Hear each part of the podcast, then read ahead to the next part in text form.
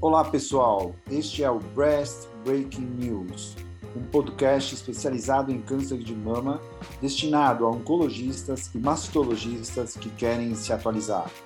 Toda semana eu, Silvio Bromberg, mastologista titular do Centro de Oncologia do Hospital Israelita Albert Einstein e da BP Mirante, e o Dr. Daniel Jimenez, oncologista clínico da rede Oncoclínicas, iremos discutir artigos que foram destaque nas principais publicações médico-científicas sobre câncer de mama. Acompanhe no Onconews. Dani, preparado por esse Breast Breaking News? Com certeza, Silvio. Vamos embora. Vamos que hoje eu vou provocar você. Vou falar de tumor HER2 francamente positivo, tá? E a gente sabe quando a gente tem tumor HER2 positivo, é, com estadiamento até T1C e estadiamento de axila negativo, ou, se, ou seja, um clínico T1 até T1C ou um clínico N0, a gente pode muito bem realizar a cirurgia upfront e depois a gente pode, por exemplo, seguir com o esquema do APT trial, porque a gente vai se dar bem e a gente sabe que a, o desfecho é muito bom nesse esquema. E usualmente a gente indica neoadjuvância para tumor HER2 positivo axila negativa quando eles são maiores que 2 centímetros. Isso porque a gente sabe que quando a gente indica neoadjuvância, após a cirurgia, se comprova alguma doença residual, a indicação do TDM1, por exemplo, mostrou que existe uma vantagem sobrevida, na sobrevida livre de doença invasiva, ou seja, paciente com a, mais de 2 centímetros, mesmo que seja axila negativa, a gente acaba indicando neoadjuvância. Se a gente lembrar, mas tem uma, uma curiosidade, Dani, se a gente lembrar o estudo Catherine, que era de neoadjuvância, que foi o estudo TDM1, quando a gente vê a seleção dos pacientes da neoadjuvância, eles tinham lá de T1 até T4 e axila clinicamente negativa até axila N3, para ser tratadas com neoadjuvância. E se a gente pegar no estudo Daphne, também é de neoadjuvância descalonada, eles também selecionaram pacientes T1C. E no APT, por exemplo, que era para tratamento adjuvante descalonado, 90% tinha tumores menores que 2 centímetros. Enfim, a gente indica de maneira geral neoadjuvância para tumor maior que 2 centímetros axila negativa, mas quando a axila é clinicamente negativa e abaixo de 2 centímetros, a gente acaba indicando a cirurgia. E nesse cenário, por que eu falei tudo isso? Porque tem uma situação que me preocupa, que é quando, por exemplo, a gente opera uma paciente com é um T1 clínico com axila clinicamente negativa, mas que as, após a cirurgia vira uma axila positiva. A gente fala, puxa, se a gente soubesse que era linfonodo positivo, a gente teria indicado neoadjuvância para essa paciente. E Dani, qual a finalidade desse papo aqui que eu estou te enrolando? Porque essa semana saiu um estudo do grupo do Dana-Farber, Brigham Cancer, que é, o, é um, os dois grupos de Massachusetts, Massachusetts junto com o Hospital de, das Clínicas de Valência. E esse estudo saiu na revista Câncer. E foi um estudo que tinha como objetivo avaliar a incidência de acometimento linfonodal em pacientes com câncer de mama, claro, T1 a T2 clínico axila negativa clínica e HER2 positivo, que realizaram cirurgia upfront. E o objetivo secundário desse estudo é para ver se haveria um, um escalonamento na abordagem axilar entre quem fazia a cirurgia upfront né, é, para esse estadiamento ou neoadjuvância. Através de uma coleta prospectiva no banco de dados do Dana-Farber Brigham Cancer Center entre 2015 a 2020 e uma coleta retrospectiva da Corte do Hospital Clínico de Valência de 2012 a 2021. Quando eles definiram as variáveis desse estudo, eles consideraram que os pacientes com linfonodo com células tumorais isoladas foram consideradas negativas no, quando faziam cirurgia upfront, então era axila negativa, mas era considerado axila positiva quando fazia neoadjuvância. Também eles consideraram é, resposta patológica completa quando eram YP, T0 ou TIS-N0. Então, o in situ foi considerado como PCA. Também levantaram variáveis que estariam relacionadas ao achado linfonodo positivo. Vale aqui falar que eles respeitaram o Amaros e o Z11 quando as pacientes faziam cirurgia upfront. E ambas as instituições indicavam esvaziamento axilar quando havia doença axilar é, no resultado do anátomo patológico, nos casos que faziam neoadjuvância. Então, eles analisaram, então, do grupo do Mass, né, de Massachusetts, 579 pacientes e 292 pacientes do grupo de Valência. 60% do grupo Messi e 40% do grupo de Valência dessa casuística realizaram cirurgia upfront.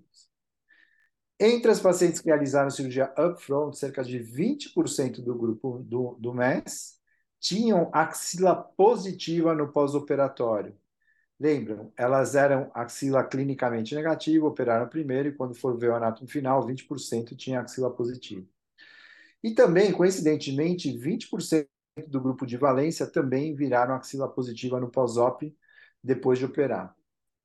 No entanto, quando a gente separa o grupo que é o nosso alvo, vamos dizer assim, que é as pacientes que são T1C, esse número aumenta para cerca de 25%. E eles perceberam que e também com as pacientes que tinham invasão linfovascular positiva, também tinham maior probabilidade de ter axila positiva no pós-op. Então, pacientes que tinham no pó achado de invasão linfovascular presente, provavelmente elas estavam mais relacionadas à chance de ter uma axila positiva no pós-op para as que fizeram cirurgia upfront. Quando eles viram o grupo que realizou neoadjuvância primeiro, eles viram que 12% dessas pacientes ainda tinham axila positiva e também tinha uma correlação com a invasão é, vasculolinfática, com essa possibilidade de positividade da axila. Quando eles compararam as taxas de esvaziamento axilar entre as pacientes que realizaram cirurgia upfront e neoadjuvância, eles viram que não houveram diferenças, ou seja, em ambas as estratégias houveram taxas semelhantes de esvaziamento axilar. Mas eu acredito que se eles realizassem congelação intraoperatória nos procedimentos de cirurgia upfront, seria bem provável que esse grupo, na minha opinião, tivesse maior número de esvaziamento axilar. Bom, resumindo, nos casos T1C, a gente vê de modo geral que cirurgia upfront houve cerca de 20% de axila patológica positiva e no modo neoadjuvância 12%. Foi axila positiva. É, e essa, essa positividade aumentou basicamente no grupo do MES para 25% para esse subgrupo de T1C. E eles colocam que quando tinha invasão linfovascular e grau histológico 3, a chance de ter axila positiva era maior. É, nesses centros, também é importante falar que a maioria segue a regra de indicar neoadjuvância para tumores maior que 2 centímetros, que é mais ou menos o que a gente faz aqui no Brasil. Sim. Agora, Dani, eu, tô, quis botar esse estudo porque aqui existe uma dor né, de todo mundo, que quando a gente opera uma paciente que era clinicamente N0 e vira N+, a gente poderia ter eventualmente beneficiado essa paciente com uma neoadjuvância. A gente está falando aqui de beneficiar mais ou menos 20% das pacientes, um pouco mais, 25%, enfim, com um esquema de adjuvância eventualmente complementar, né? Se tivesse feito neoadjuvância e ainda tivesse é, positividade, é, doença residual. E ainda mais agora que aquele com o Destiny 05 que vai entrar o Deruxtecan provavelmente nesse cenário, de doença residual, talvez a gente beneficiasse mais ainda essas pacientes. E eu lembro aqui, Dani, que se a gente fizer pensar no estudo do Adapt Hair puro, né, o descalonamento na neoadjuvância fa favorece essa conduta, pois ele mostrou que mesmo descalonando, quando tinha um PCR, o, o tempo livre de doença foi excelente mesmo sem receber mais tratamento após a cirurgia. É, e a gente tem outros estudos em andamento descalonando a neoadjuvância, né? O compasso, decrescendo, enfim. Porém, se a gente pensar ao contrário, a gente vemos que a gente vê que se resolvêssemos fazer neoadjuvância para todos os pacientes que fosse T1C, a gente estaria fazendo um overtreatment em mais ou menos é. 75, 80% dos casos, ou seja, a gente estaria usando, por exemplo, TCHP em gente que talvez não precisasse. Pois é. Dani, e aí, antes de você dar o teu pitaco, já vou te chamar. Tá. É, A gente podia até falar então, bom, vamos usar então TH para T1C, e aí eu te digo que a gente estaria subtratando 25% das pacientes que teriam axila patologicamente positivo. E não saberíamos, ou seja, seriam um grupo que deveria ter recebido o TCHP. E aí fica o dilema: escalonar ou não escalonar? É, em minha opinião, a gente não tem isso resolvido ainda, né? A gente não está pleno em ter esse benefício. E aí você podia até falar, se a gente indicar o ultrassom antes, seria uma boa? E eu já te coloco que eu acho que aí segue o contraponto, na minha opinião, que se a gente fosse apoiar na apresentação do Sound que teve agora, isso deveria valer somente para mulheres acima de 60 a 65 anos e luminais, e, portanto, não hair. Então, não daria, talvez, para a gente ter esse raciocínio. E fica claro que, apesar de todo esse brainstorm, eu não deslumbro a possibilidade de a gente conseguir acertar se sempre vai ser qual a melhor forma de beneficiar 100% das pacientes, ou seja, a gente sempre vai estar prejudicando um percentual, ou menor de 25%, ou exagerando em 75%. Ou seja, apesar dessa confusão toda, que eu não sei se tem, sugiro que for ouvir, ouça devagar, é, as pacientes que têm um C com ultrassom axilar antes de pensar operar pode ser uma alternativa, porém longe de ser 100% eficiente. Enfim, Dani, é, talvez a gente tenha que esperar esse HER2DX para resolver a diferenciação, para saber o que fazer. Mas, Dani, sou todo ouvidos. Fala aí teus comentários, porque eu acho que esse estudo provoca um pouco. Provoca. Ele provoca, mas assim, Silvio, é, eu, eu, gostaria de ver uma, uma, uma revisão, é, porque assim é um número muito alto, né? Porque na prática do dia a dia, é, muitas vezes, vamos supor, você tem um caso aí, fala, vou fazer ou não vou fazer tratamento neoadjuvante? Aí fala, ah, não, tem um C, né? é, faz, opera e depois encaminha para mim, né? Que é um, uma rotina enorme. Na é. vasta maioria das vezes, eu não vejo esses 20%. Então, assim, tudo bem, pode ser um viés. Você entendeu? Assim, eu, eu não, até hoje, eu não me surpreendi. Mas eu gostaria de, de entender assim, se, se, se, qual, por que, que a gente é, se, se, se, surpreende menos que o paper. Porque... É, mas então, vamos lá, só, só, só, só, complementar. Se juntar as duas, são 700 pacientes, e tanto na Espanha Sim. quanto no, no, no Dana Faber, 20% nos dois grupos coincidiu mais ou menos a, a positividade. Me chamou a atenção. Chama atenção, mas aqui na prática, eu não sei. Eu não, você já se surpreendeu? Eu não me surpreendi, não. E olha que eu. Eu já me surpreendi, essa é a verdade. Eu já tive esse, esse desconforto. Surpresa, né? É, não, mas assim. O que aconteceu? Mas eu acho que, assim, pelo menos ter um C é o problema, né? Porque, putz, é, é o tratamento NEO para o adjuvante fica completamente diferente. Né? Assim, é, é muito menos tóxico, muito menos caro, enfim né? mas é, é, incomoda o número, porque você fica incomodado. Pô, 20% é um número muito alto. Incomodado assim, de eu ficar um pouco inseguro. Falar, putz, será que a gente está deixando? É, é, du é, duro, viu?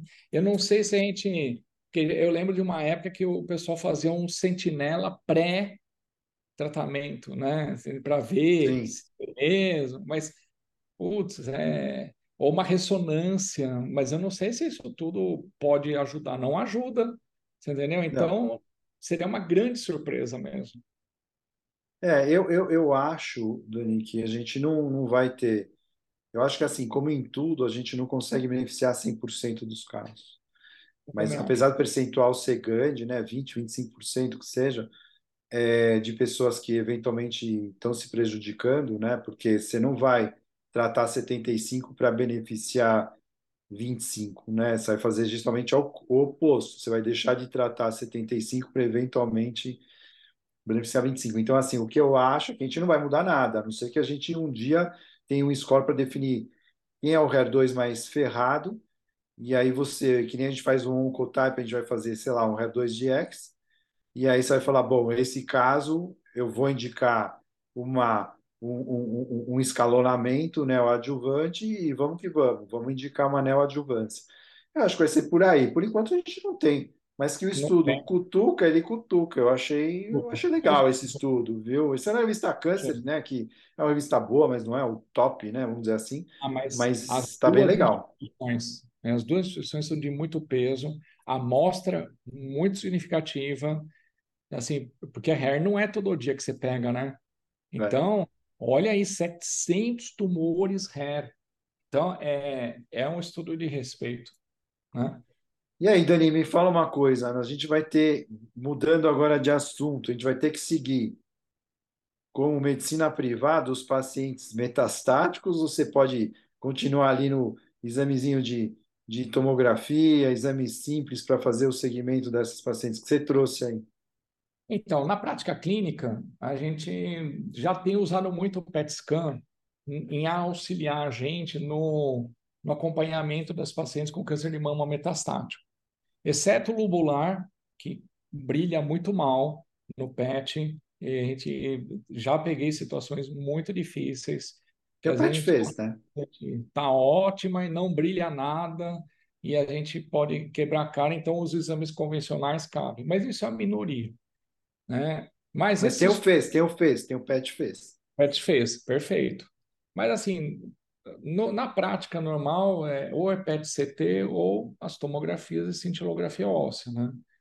E aí, assim, é, é, na, assim, se vale a pena você detectar uma resposta metabólica ou até uma oligoprogressão, isso tudo são algumas vantagens do PET, que você não pega nas tomografias e cintilografia convencional. Tá? Às vezes você vai detectar uma progressão muito além do que um PET detecta bem antes. Então, às vezes tem essas vantagens práticas, não diria, né, é, eu diria assim, baseadas em, evidência. Mas agora na Nature Oncology saiu um estudo dinamarquês muito legal, que pegou 87 pacientes de um grupo com câncer de mama metastático, que fez o, segmento, o acompanhamento com PET-CT e comparou com as imagens convencionais, tomografias. Né? E a ideia era avaliar a performance com relação aos respondedores. Então, se respondeu bem ao PET, como é que foi para a sobrevida livre de progressão, e se respondeu também pela tomografia, ou pela sobrevida específica ao câncer de mama. Tá? Então, assim, para ver qual que seria, se teria alguma vantagem. O objetivo primário foi justamente esse das sobrevidas, e o secundário até uma validação. E, de fato, o PET foi muito mais sensível para avaliar resposta do que as tomografias. É assim, a, vamos supor, para detectar uma resposta completa, a tomografia levou mais tempo do que o PET. Né? Às vezes as imagens estão lá, mas o brilho sumia, o metabolismo sumia, você já tinha uma, uma impressão de resposta completa bem antes que uma tomografia.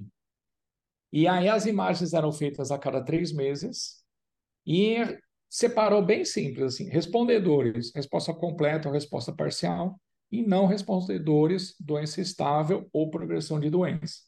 Tá? E aí, de acordo com os critérios do RESIST, pra, tanto para tomografia quanto para PET. Aí a sobrevida é, livre de progressão em dois anos para o grupo respondedor de tomografia foi 54%, e os não respondedores, a sobrevida de progressão foi 46%. Ok.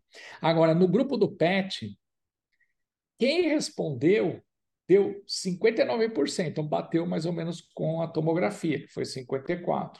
Mas para os não respondedores, foi 14% de sobrevida ali de progressão. Então, assim, você detecta muito antes que as coisas não vão bem. Então, hipoteticamente, um exame que seria mais caro, ele pode ser mais custo efetivo, porque você já tem como não manter, às vezes, um tratamento muito dispendioso e troca logo. Você entendeu? Agora, a, a, o que foi mais interessante também foi em relação à sobrevida livre de doença específica, que é do diagnóstico até o óbito do câncer de, por câncer de mama. Então, é, pela tomografia, quando avaliou a tomografia, não teve muita diferença, foi 83% versus 77% nos respondedores e nos não respondedores, 77%. No PET, os respondedores, 84% dos pacientes estavam muito bem em dois anos e os não respondedores 61. Então, assim, ambos com assim deu uma tanto a sobrevida livre de progressão quanto a sobrevida doença específica pelo PET foi muito significativo teve resultado estatisticamente significativo com uma hazard de 3.49 e 2.35 e as os pacientes que fizeram avaliação por tomografia não deu significado estatístico embora numérico mas é, para essas predições, para uma avaliação mais fina, foi bem melhor. Então, assim, é, é, um primeiro estudo, a amostra não é muito grande, mas foi capaz de mostrar uma diferença. E, e para quem não, não, assim, eu sugiro dar uma olhadinha no paper, por causa que a curva é muito grosseira pelo PET. Então, ele, ele tem uma informação é, muito mais dinâmica que a tomografia. Olha, Dani, eu acho que os exames metabólicos sempre vão ser superiores à análise pura da imagem. Isso é até meio É, lógico, né? A questão é custo. Eu não sei se no SUS se pede PET como a gente pede no privado, não. né? Eu não trabalho no SUS, eu não sei avaliar, mas assim, é uma dificuldade, mas fica comprovado aí que faz diferença. Agora me veio Muito. uma dúvida na cabeça. Quando a gente faz segmento paciente oncológico, eles falam que você ficar fazendo exame não adianta nada detectar muito antes ou, ou depois as lesões metastáticas. E esse estudo, por exemplo, tudo bem, já são pacientes metastáticas, mas ele mostra que se você está avaliando metabolicamente que o negócio não vai bem, você muda a tua estratégia e você prolonga a sobrevida. Dani, é para ficar pedindo exame ou não? Essa é uma boa pergunta. Porque, assim, os estudos randomizados que, que dão esse, essa sustância, ele fala, olha, não se faz imagens de rotina, são estudos muito antigos, onde a, os métodos de imagem eram raio-x, ultrassom. Então, a sensibilidade para detectar uma lesão muito, ou seja, uma oligometástase ou, ou um perfil metastático mais modesto, é, ou seja, onde você hipoteticamente tem doença menos agressiva, você não vai detectar se você fizer só segmento. Aí tem uma outra ideia assim, olha, se para metase aparecer e dar sintoma, em média são seis meses. Mas na maioria das vezes, quando já dá sintoma, a doença já está num volume que pode boicotar o tratamento sistêmico, ou seja, a doença já tem mais recursos genéticos de resistência. Mas, assim, hoje ainda não tem um estudo, ó, vamos seguir, nem diria PET, eu diria tomografias e cintilografiose, que é são imagens mais convencionais e que pode pegar um, um universo metastático menos volumoso. E, hipoteticamente, você pode ser mais eficaz, pegar oligometástase, enfim. Só que aí, assim, vem todas essas histórias de custo-efetividade, então, para quantas pacientes, tal. Assim, na prática, eu só reservo esse perfil de, de segmento pacientes mais de alto risco, sabe? Assim, os luminais, aqueles que a gente está fazendo, por exemplo, agora fazendo a bemaciclib, os HER2, os triplo negativos, pelo menos os dois primeiros anos, né? Que é onde você tem mais encrenca. E ou aqueles de volume metastático muito volumoso, você fala, hum, aqui eu tenho mais medo até de recorrência tardia, às vezes vale a pena se acompanhar. Porque às vezes uma recorrência tardia, você opera um nódulo pulmonar ou irradia uma coluna que é isolado, você pode fazer diferença. Entendeu? Então é, mas isso é no, a literatura, prova de título especialista, não se pede.